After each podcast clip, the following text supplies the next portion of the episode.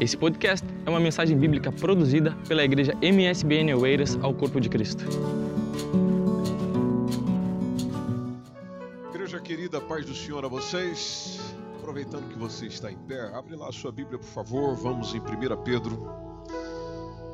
Primeira Epístola de Pedro, capítulo 4. Vamos ler dos versículos 12 ao 16. Vocês estão bem? É, estão firmes e fortes aí? Que bênção!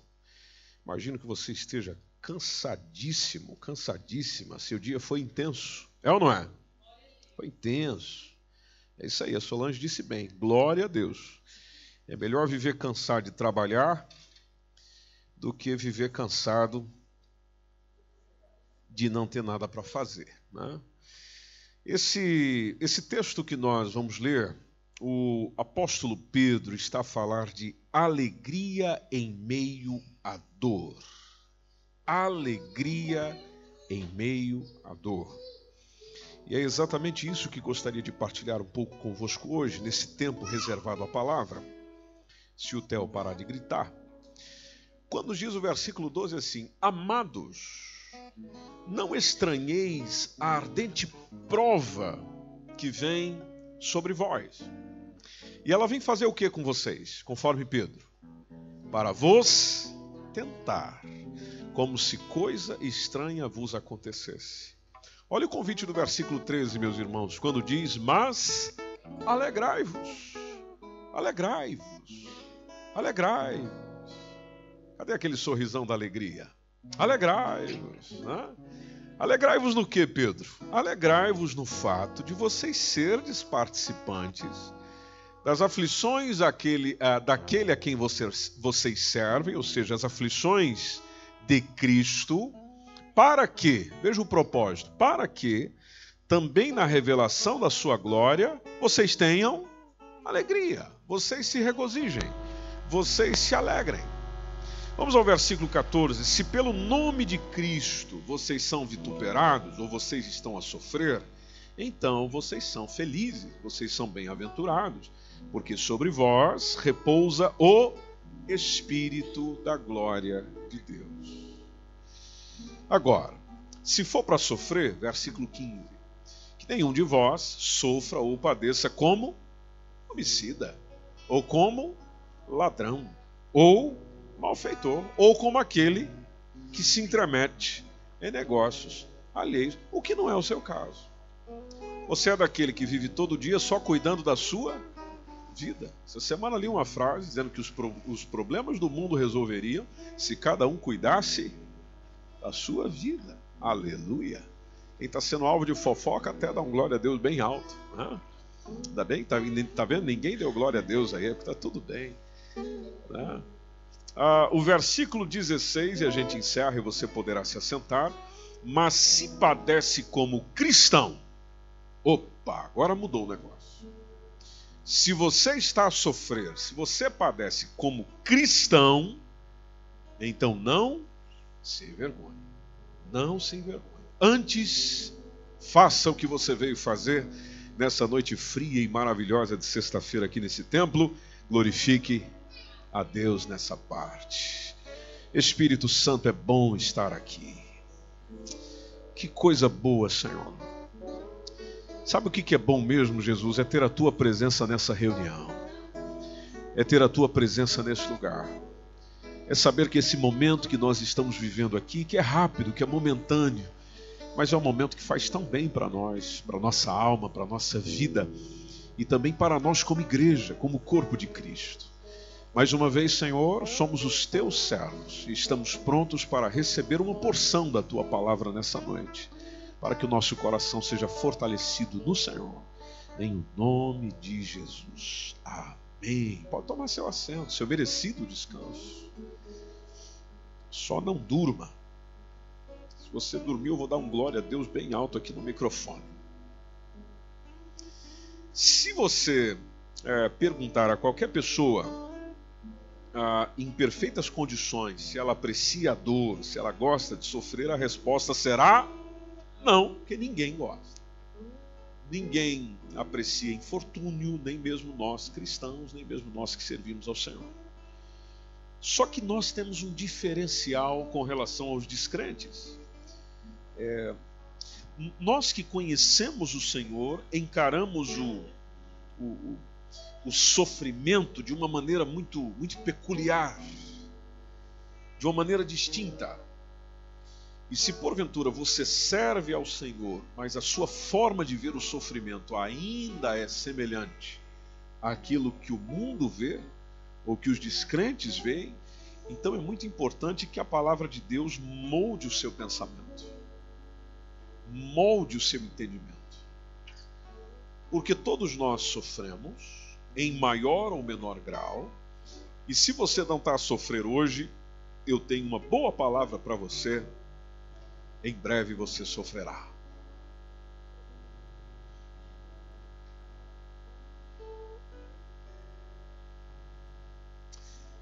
Por quê? Porque é uma certeza da vida. As dificuldades, o sofrimento e os diferentes níveis de intensidade dessas dificuldades são naturais na vida. E pelo Evangelho nós sabemos que, que o sofrer nos ensina que a vida é frágil, em primeiro lugar.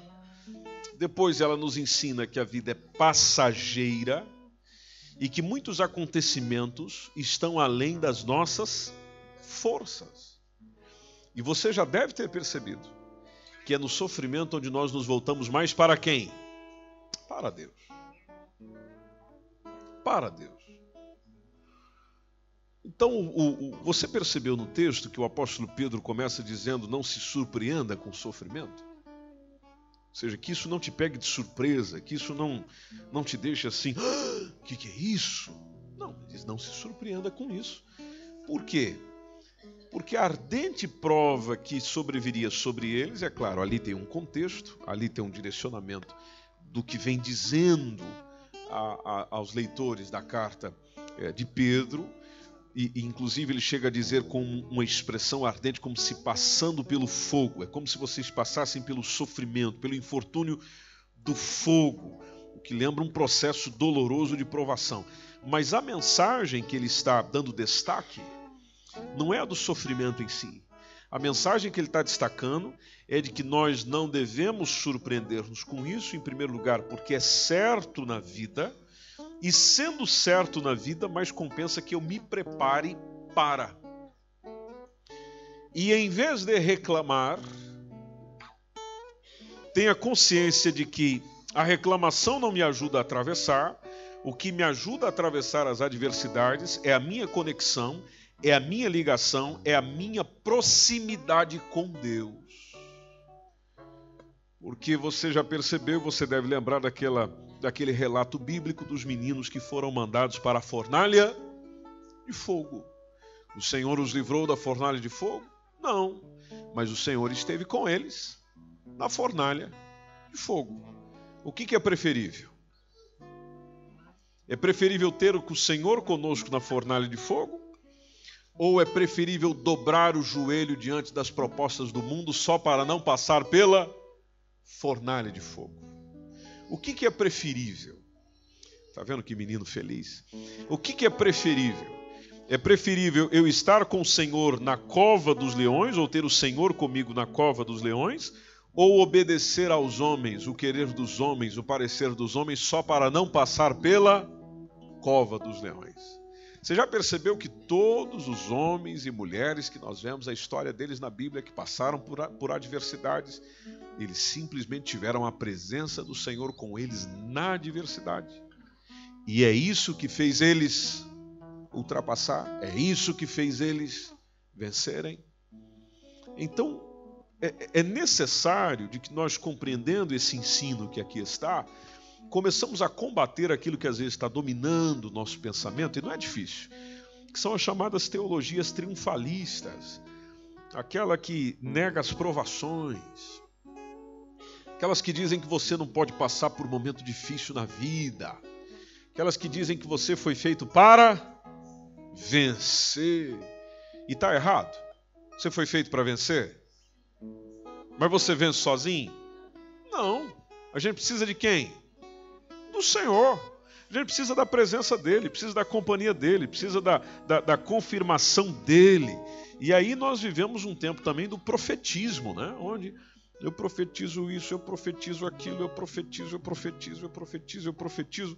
E você também já deve ter percebido que ninguém profetiza coisa ruim para ninguém. É só coisa boa. Estende a mão aí que eu vou profetizar. Levanta a mão que eu vou profetizar. E nós joga as duas mãos para cima. E a mensagem vem na sua vida nesse ano de 2020, vai ser o melhor período, vai ser o melhor momento, vai ser a melhor coisa. Você nunca viveu um momento tão grandioso, maravilhoso, poderoso, esplendoroso como esse que você vai ter em 2020. Em 2020 seus problemas vão acabar, vai findar, você vai entrar 2021 sem problema algum né? todas as suas enfermidades serão curadas, sua família será salva, as coisas vão mudar na sua casa.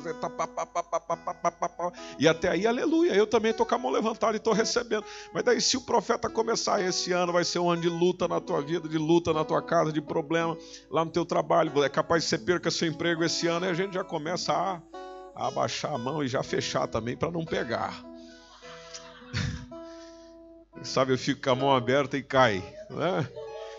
É, veja, são, são, são circunstâncias que você sabe que podem acontecer, mas a gente tenta fugir delas. Entendeu? Nós não queremos elas. E é natural que não as queiramos. Não tem nada errado nisso. Eu, nenhum de nós vamos chegar vamos dizer: ah, esse ano eu quero luta, esse ano eu quero problema, esse ano eu quero passar por adversidades. Não, nós não queremos passar. Agora, eu querendo ou não querendo, eu passarei. Por isso que a mensagem que o, o, o Pedro está a trazer à igreja é justamente de amados, não vão estranhando isso. Podemos voltar no versículo 12. Não vão estranhando essa ardente prova que vai vindo sobre vocês. E outra coisa, ela vem para vos tentar, tentar, tentar, tentar, tentação. Outra aplicação pode ser provação. Uma fé que não pode ser provada não é uma fé verdadeira. Amém, igreja? Uma fé que não pode ser chacoalhada não é uma fé verdadeira. Uma fé que não possa ser não é uma fé verdadeira.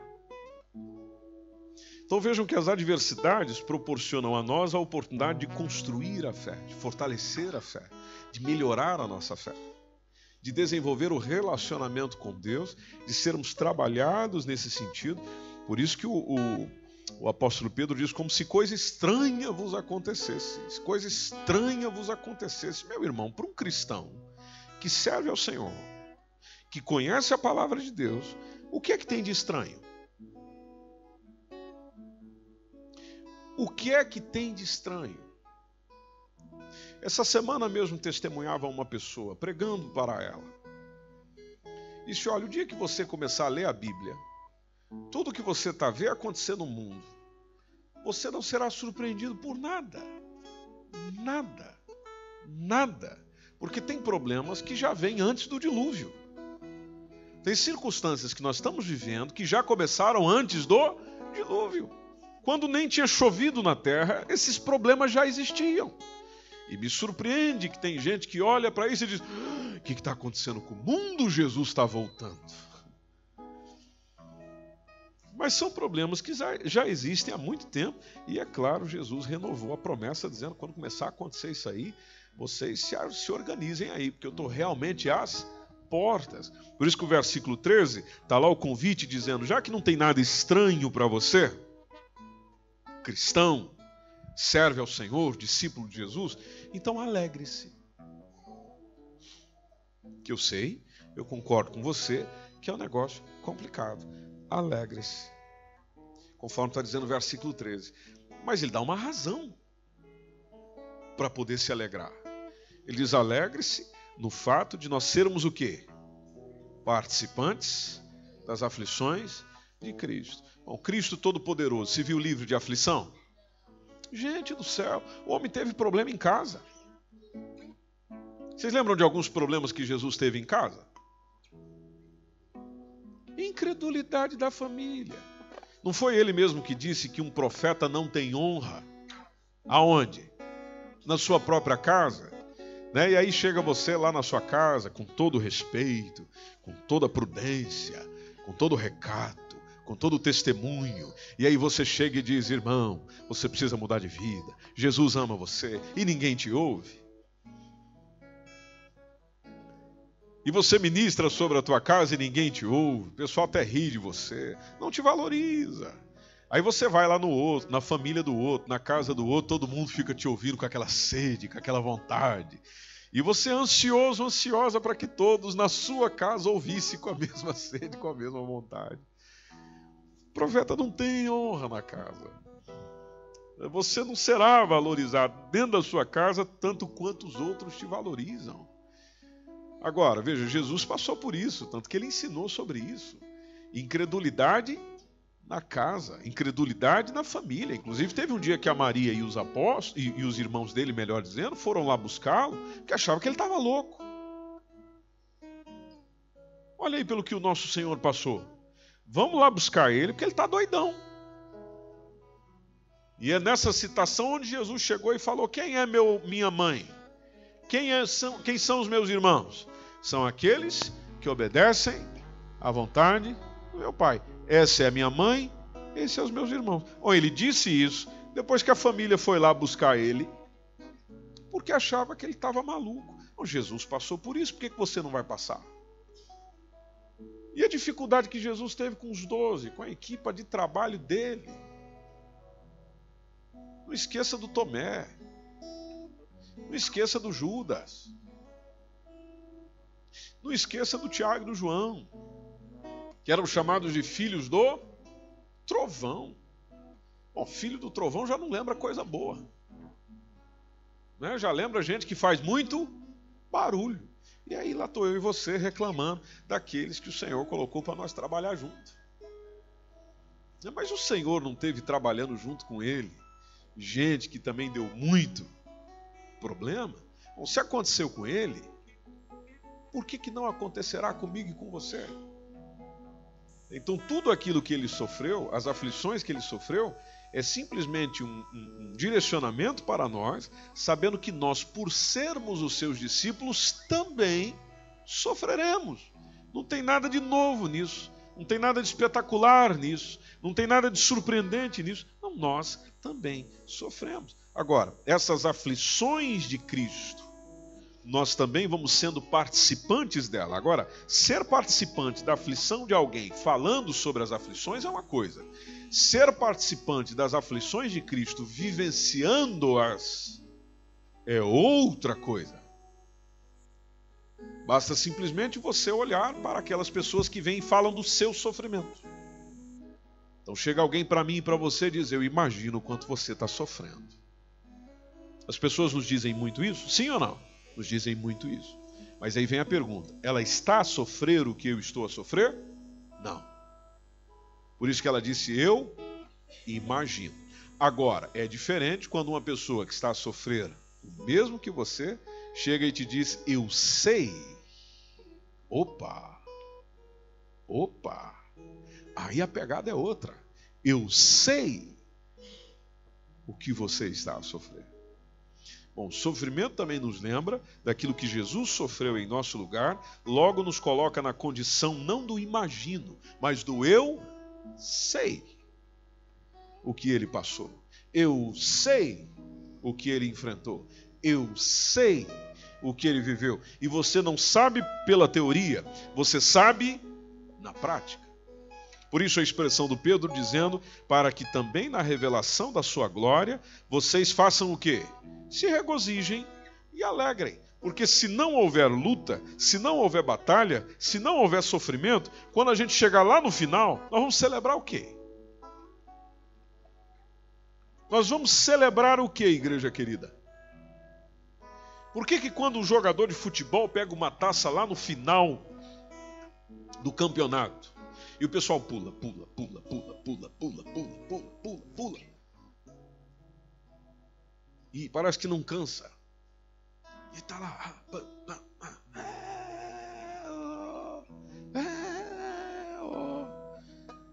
E aí você fica olhando aquilo, mas por que tanto barulho, tanta festa? Por que tanta alegria? Bom, muito simples. quanto do suor ele deixou no campo, quanto tempo ele passou treinando, quanto tempo ele passou se dedicando.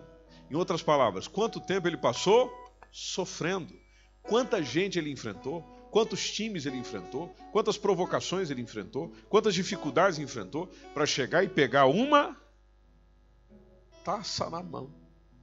Uma taça que se corrompe, uma taça que é um prêmio humano, terreno, que passa. Agora eu e você, do qual está nos reservada a coroa da vida. A gente chega lá e pega a coroa da vida, mas para celebrar o quê? É para comemorar o quê? Ah, eu estou a caminho do céu e receberei o prêmio da vitória. Mas você venceu o quê? Você venceu o quê? Você pode chegar e dizer: Eu receberei o prêmio da vitória. Você não enfrentou tribulação, você não enfrentou problema, você não enfrentou nada. Então tinha que receber o quê? Nada. Por isso que eu vi certa vez um pastor dizer que tem gente que não vai receber galardão, vai receber galardinho. Seja uma coisinha pequena. Né? Porque ele não, ele, a única coisa que ele conseguiu é chegar lá, que já é uma grande coisa. Mas nesse tempo ele não conseguiu também não fazer mais nada. Não conseguiu levar mais ninguém, não conseguiu trazer ninguém para o evangelho, só conseguiu levar ele. Então vai receber esse prêmio, vai receber essa recompensa, vai receber a coroa. Né? Nós olhamos para a pessoa e diz: Nossa, o que você fez, a tua coroa está guardada. Tem uns até que acrescentam uma heresia, dizendo: hoje você acrescentou uma pedrinha na sua coroa. E a gente nem sabe se vai ter pedras, não vai ter pedras. Não, não sabia nada dessa coroa aí. É, a, Bíblia fala muito dela, mas não, não, não fala do, do, do, formato e de como ela será. Mas, mas lá está, recebo, recebo coroa para quê? Recebo galardão de quê? Recompensa de quê? Se nada eu quis enfrentar, se nada eu enfrentei, se nada eu venci. O prêmio é para quem vence. Amém? Por isso que nós encontramos lá em Apocalipse capítulo 3 o, o próprio Jesus dizendo: ao que vencer. Ao que vencer. Bom, ao que vencer tem a árvore da vida para ele. Ao que vencer tem a coroa disso para ele. Ao que vencer eu darei um novo nome. Ao que vencer e tal. Ao que vencer. Por isso, meu irmão, minha irmã, o que é que você está vencendo? Se você olhar para essa semana que encerra amanhã, o que, que você venceu essa semana? Você pode chegar e dizer: Uau! Realmente Jesus, nessa semana, me ajudou e fez com que eu vencesse isso. Fez com que eu vencesse aquilo fez com que eu vencesse em tal situação. Que coisa boa. Pois é, nisso aí não dá para se alegrar. Naquilo que você venceu, não dá para se alegrar, não dá para celebrar, não dá para agradecer, não dá para glorificar, não dá para regozijar, não dá para dar um sorriso. A não ser que você não esteja a vencer nada. Aí, naturalmente, quem não vence, a tristeza está no rosto dele ou dela? Não. Basta simplesmente olhar para o rosto de um derrotado em qualquer desporto em qualquer profissão, em qualquer circunstância, onde a pessoa está com semblante triste, descaído, pesaroso, que eu não venci, eu fui vencido. Agora, mesmo que nessa semana você tenha sido vencido, tenha sido vencida por alguma circunstância, calma lá. Ainda é possível vencer. Ou você já desistiu? Ou você acha que não vale a pena? Ou você acha que não compensa? Ou você acha, como diz o versículo 14, pelo nome de Cristo, sofrer? Porque tem muita coisa que para nós conseguirmos triunfar, você sabe que nós precisaremos do nome de Cristo. E quando eu digo nome, tem a ver muito com aprovação. Quando eu faço algo em nome de alguém, é quer dizer que eu estou a receber a aprovação deste alguém para assim fazer. Então, se pelo nome de Cristo, essa é a posição do apóstolo Pedro e da palavra de Deus. Então, se por estar em acordo com Cristo, se por querer fazer segundo Cristo, Se por querer viver segundo a verdade e a vontade de Cristo, eu estou a sofrer, então a palavra de Deus me chama de quê? De bem-aventurado. O que é uma pessoa bem-aventurada? Gente boa? Uma pessoa feliz. Então, bem-aventurados sois. Olha que coisa maravilhosa.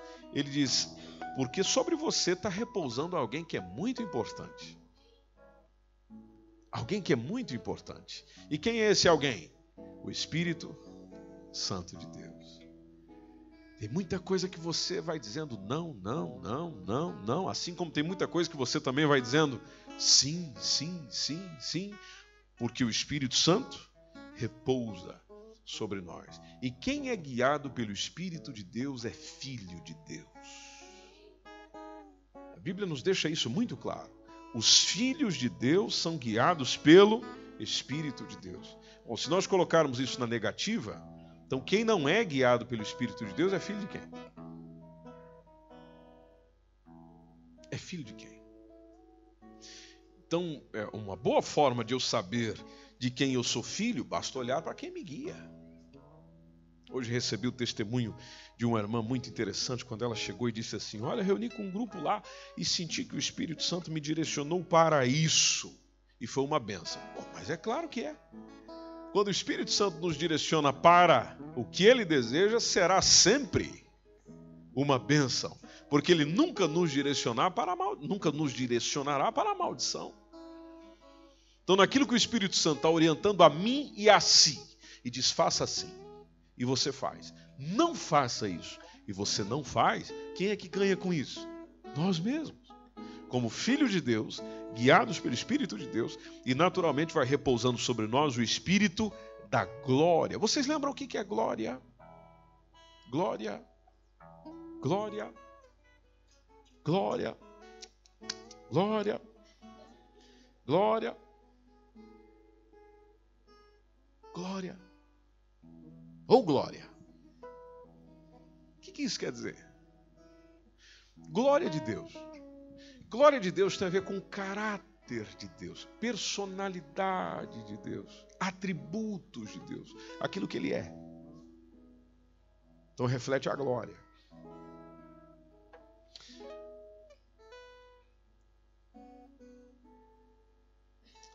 Nós que somos pentecostais, o Espírito Santo se move entre nós, a coisa começa a acontecer, Jesus já vai batizando com o Espírito Santo, vai derramando dons espirituais, aí chega alguém e diz: A glória de Deus está nesse lugar. Está certo ou está errado? Bom, a presença de Deus está ali, isso é óbvio. Onde Ele está, a glória dele também se manifesta. Mas se você for buscar o significado da palavra glória, ela está relativa àquilo que Deus é, a bondade dele, a misericórdia dele, a benignidade dele, a fidelidade dele. Está ali. Ou seja, tudo isso reflete em nós. Por isso a citação do texto: sobre vós repousa o Espírito da glória de Deus. Porque você está suportando o sofrimento com paciência. E eu só estou falando aqui para gente que está cheio de paciência. Né? Você está suportando com paciência, suportando as aflições como um bom soldado de Cristo. Né? Onde aqueles dias terríveis você levanta as mãos para os céus e diz: Aleluia, eu te louvo, eu te agradeço por essa aflição que acabou de chegar.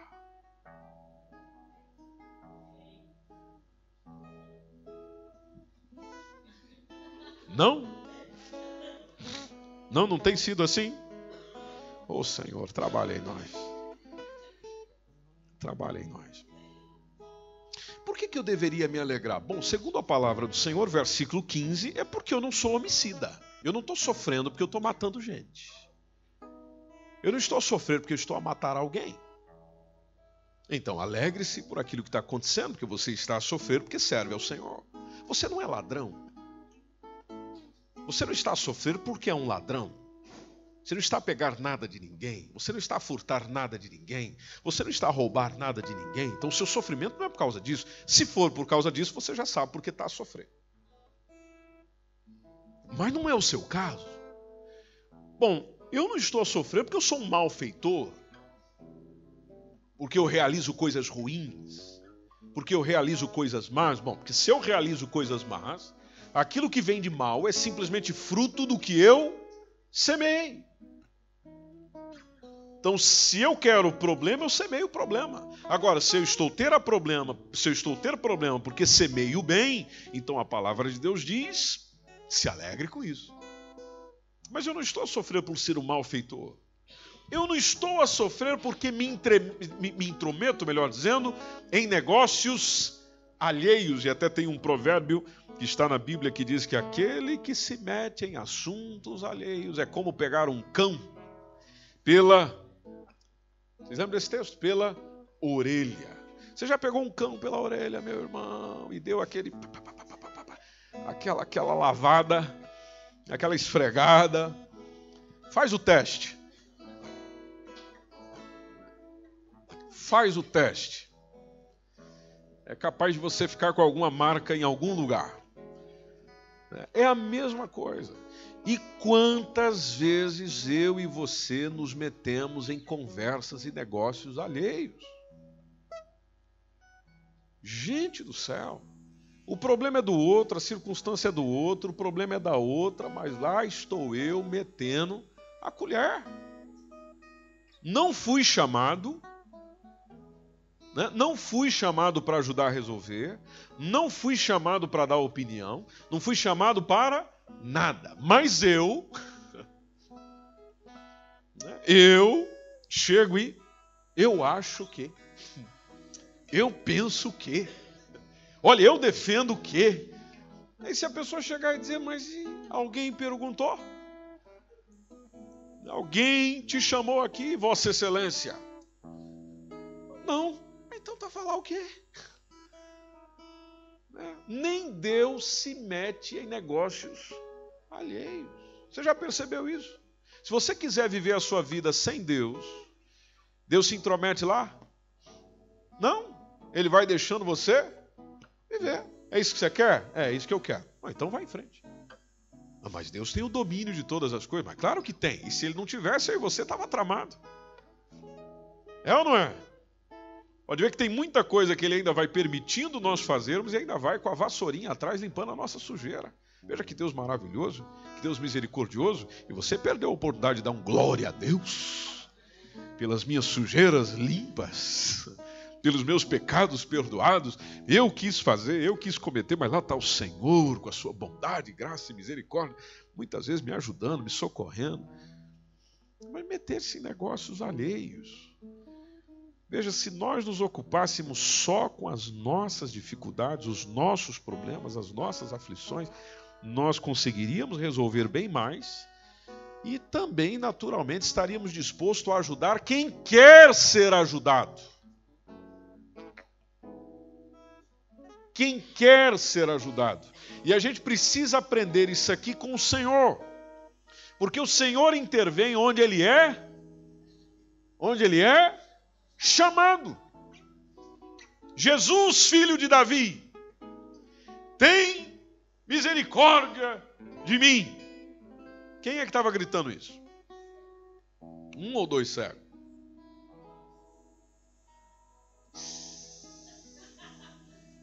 Fala, não importa. Estava gritando. Né? Um ou dois estava gritando. E, e lá está os menininhos, Jesus, filho de Davi, tem misericórdia de mim. O pessoal que passava do lado dizia o quê? Cala a boca, rapaz. O homem já está longe. Ele não vai vir aqui não, mas lá está. Jesus, filho de Davi, tem misericórdia. Bom, o que naturalmente motivou esses meninos, ou esse menino a ficar ali, tem misericórdia de mim, tem misericórdia de mim, tem misericórdia de mim. É o desejo de ser quero é ser curado. Eu quero que o Senhor resolva o negócio aí. Por isso que ele nos ensina a orar sempre e nunca desanimar. Orar sempre e nunca desanimar. Orar sempre e nunca desanimar. Vou repetir só mais umas dez vezes. Orar sempre e nunca desanimar. Orar sempre e nunca desanimar. Você viu como é chato? Pois é, é assim que nós somos chamados a ser. Orar sempre e nunca desanimar. Lucas capítulo 18. Quem quer ser ajudado, corre atrás, meu irmão. Corre atrás, minha irmã. E naturalmente o próprio Deus se apresenta para quem quer ser ajudado. Clama a mim. E responder-te-ei. Mas começa com o quê? Clama a mim. Você quer que eu clame para te ajudar? Não, clama a mim, diz o Senhor. E responder-te-ei. E anunciar-te-ei o quê? Coisas grandes, firmes, que você ainda não sabe. Mas sabe como é que tudo isso acontece? Como é que começa esse processo? Clama a mim. Se o meu povo, que se chama pelo meu nome, se humilhar e orar, se converter os seus maus caminhos. Aí tem uma outra coisa, e buscar a minha face e se converter os seus maus caminhos. Então eu os ouvirei. Tá vendo só? Começa com quem? Começa com o meu povo. Aí o meu povo faz isso, eu os ouvirei. Eles estão chamando por mim. Eles estão me querendo. Eles estão me desejando. Então eu os ouvirei dos céus. Vou resolver em primeiro lugar aquilo que nos afasta, aquilo que nos distancia, que é justamente o nosso pecado. Isaías capítulo 59. É o nosso pecado que nos distancia do Senhor. Então o Senhor já começa dizendo: Então eu os ouvirei dos céus. Ponto 1. Um. Segundo, é esse probleminha aí. Perdoarei os seus pecados. E aí eu resolvo o restante. Sararei a sua terra. A tua terra está precisando de, de, de ser sarada? A sua terra está precisando de ser curada? A sua terra está precisando dessa operação divina? Amém? Começa com quem?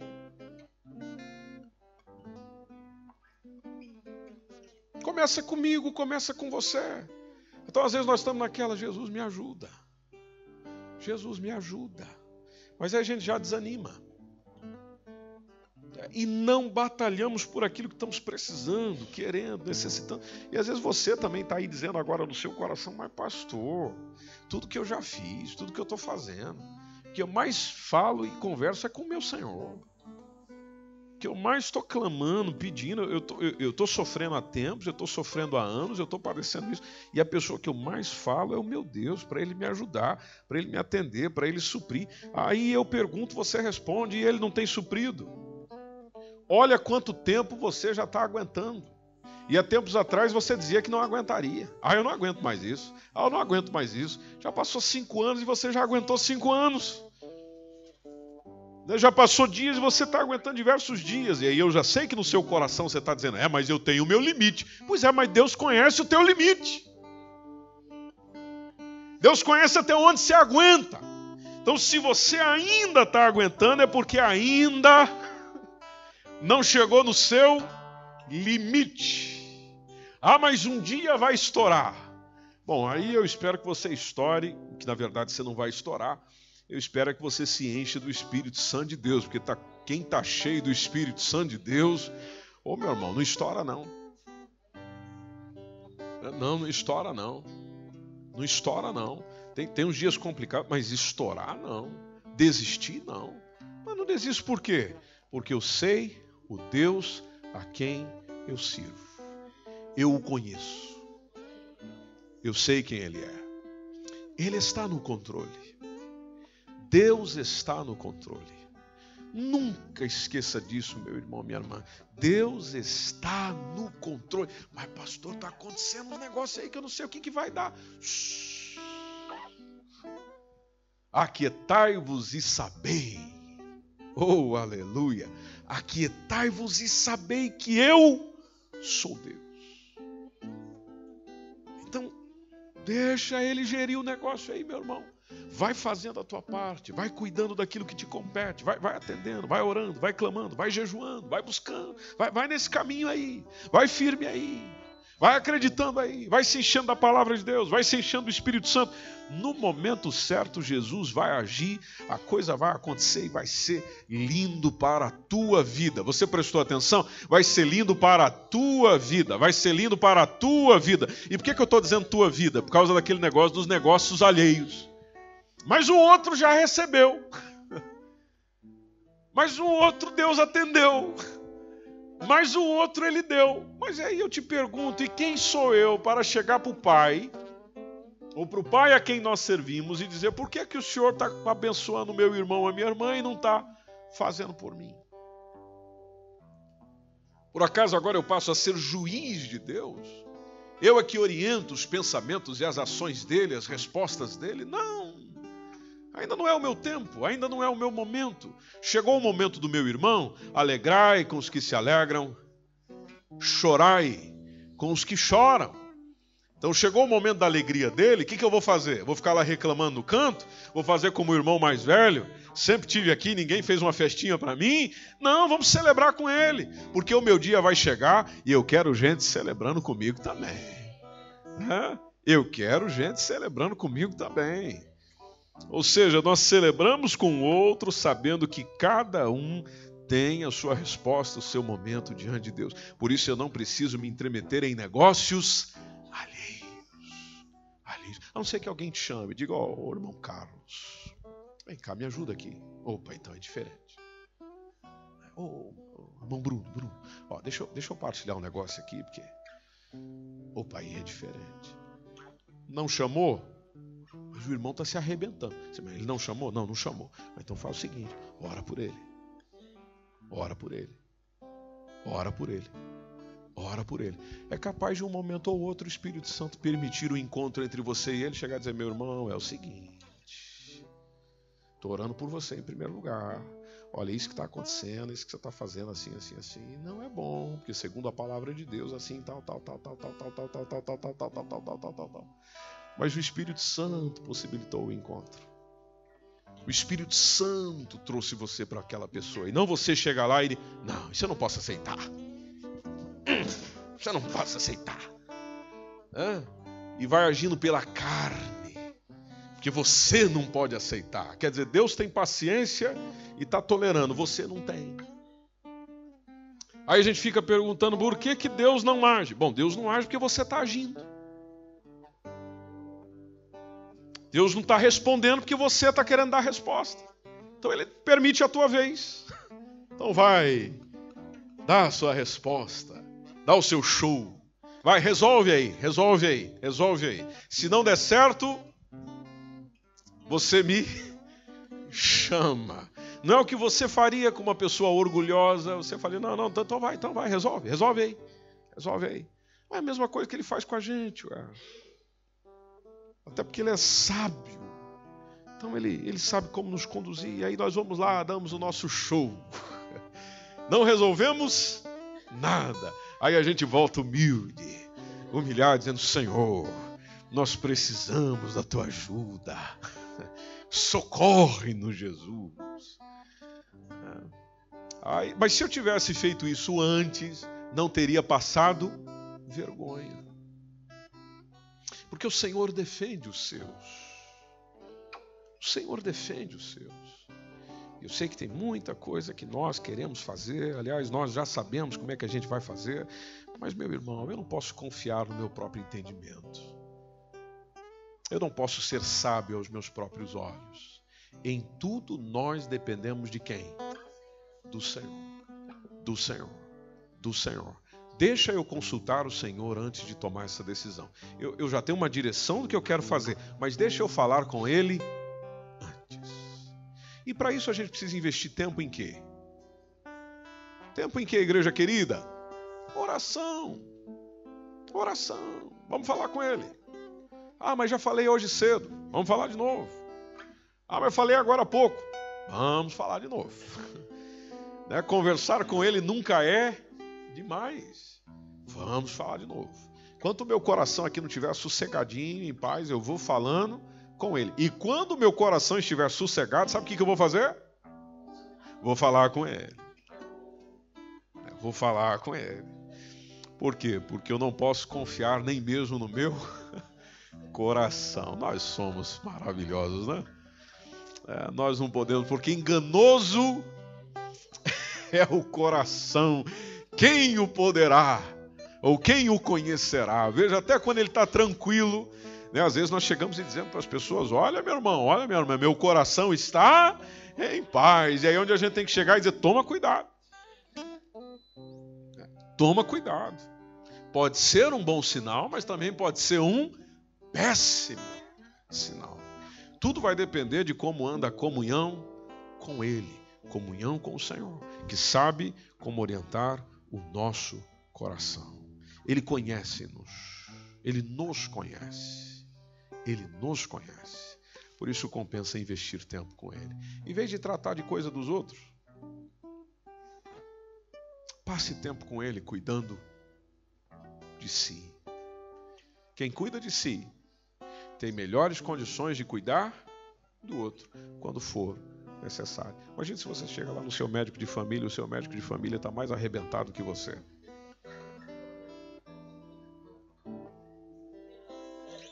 O que, que você ia fazer? Você se torna o médico dele ou dela. Mas diga lá, doutor, o que, que se passa?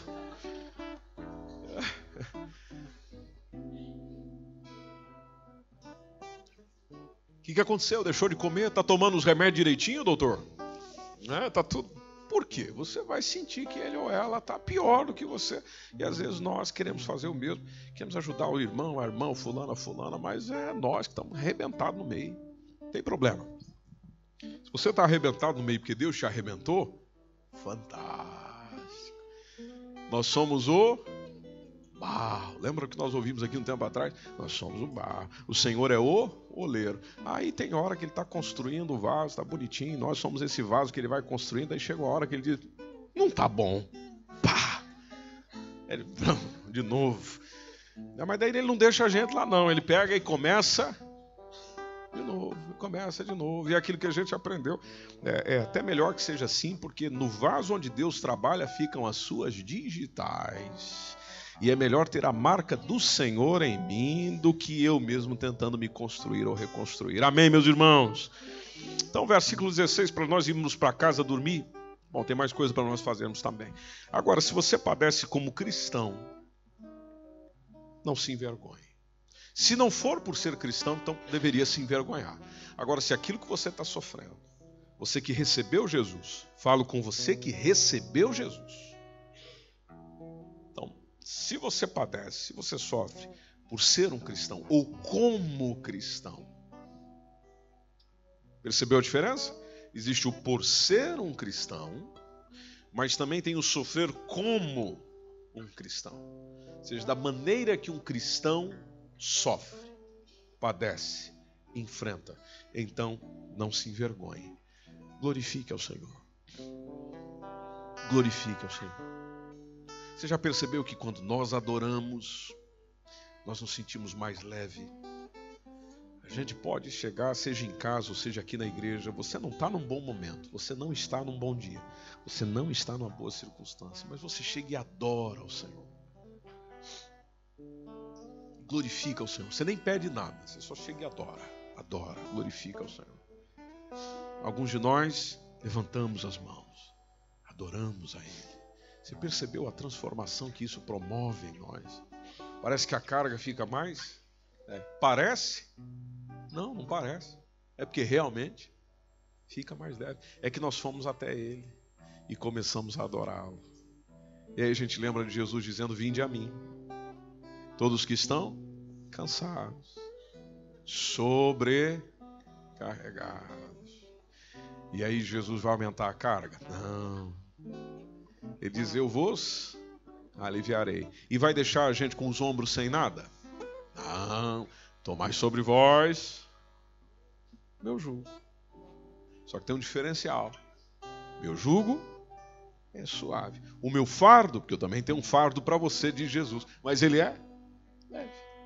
Ele é leve. Logo você consegue continuar agradecendo, glorificando. Agradecendo, glorificando. Agradecendo, glorificando. E o diabo nervoso, e você agradecendo e glorificando. E os seus inimigos irritados, e você agradecendo e glorificando. E você triunfando. E os demais chorando as pitangas. E você feliz com Jesus. E os demais tristes e amargurados. E você se sentindo bem e o mundo perguntando por quê. E você se sentindo em paz e as pessoas impressionadas com isso. E você glorificando ao Senhor, glorificando ao Senhor, glorificando ao Senhor. E tudo vai ficando bom. quando nós entendemos e vivemos o que a palavra de Deus nos diz. Então, meu irmão, minha irmã, e aqui encerro para nós orarmos juntos. É possível ter alegria em meio à dor. Segundo a palavra de Deus, acredite nisso. Deixa o diabo querer ficar colocando dúvidas no seu coração, não. É possível ter alegria em meio à dor. Simplesmente faça como a palavra de Deus nos ensina a fazer, e o Senhor nos dará a vitória. A vitória que vence o mundo é a nossa fé. Lembra o que diz o texto? Essa é a vitória que vence o mundo, a nossa fé. Mantenha a sua fé no Senhor e as coisas vão melhorar em nome de Jesus. Você pode estar em pé, meus irmãos, nós vamos orar juntos.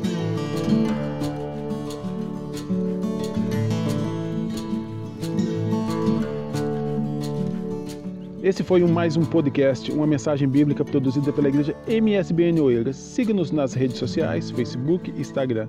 Subscreva o nosso podcast e também o nosso canal no YouTube. Saiba mais em msbnportugal.com.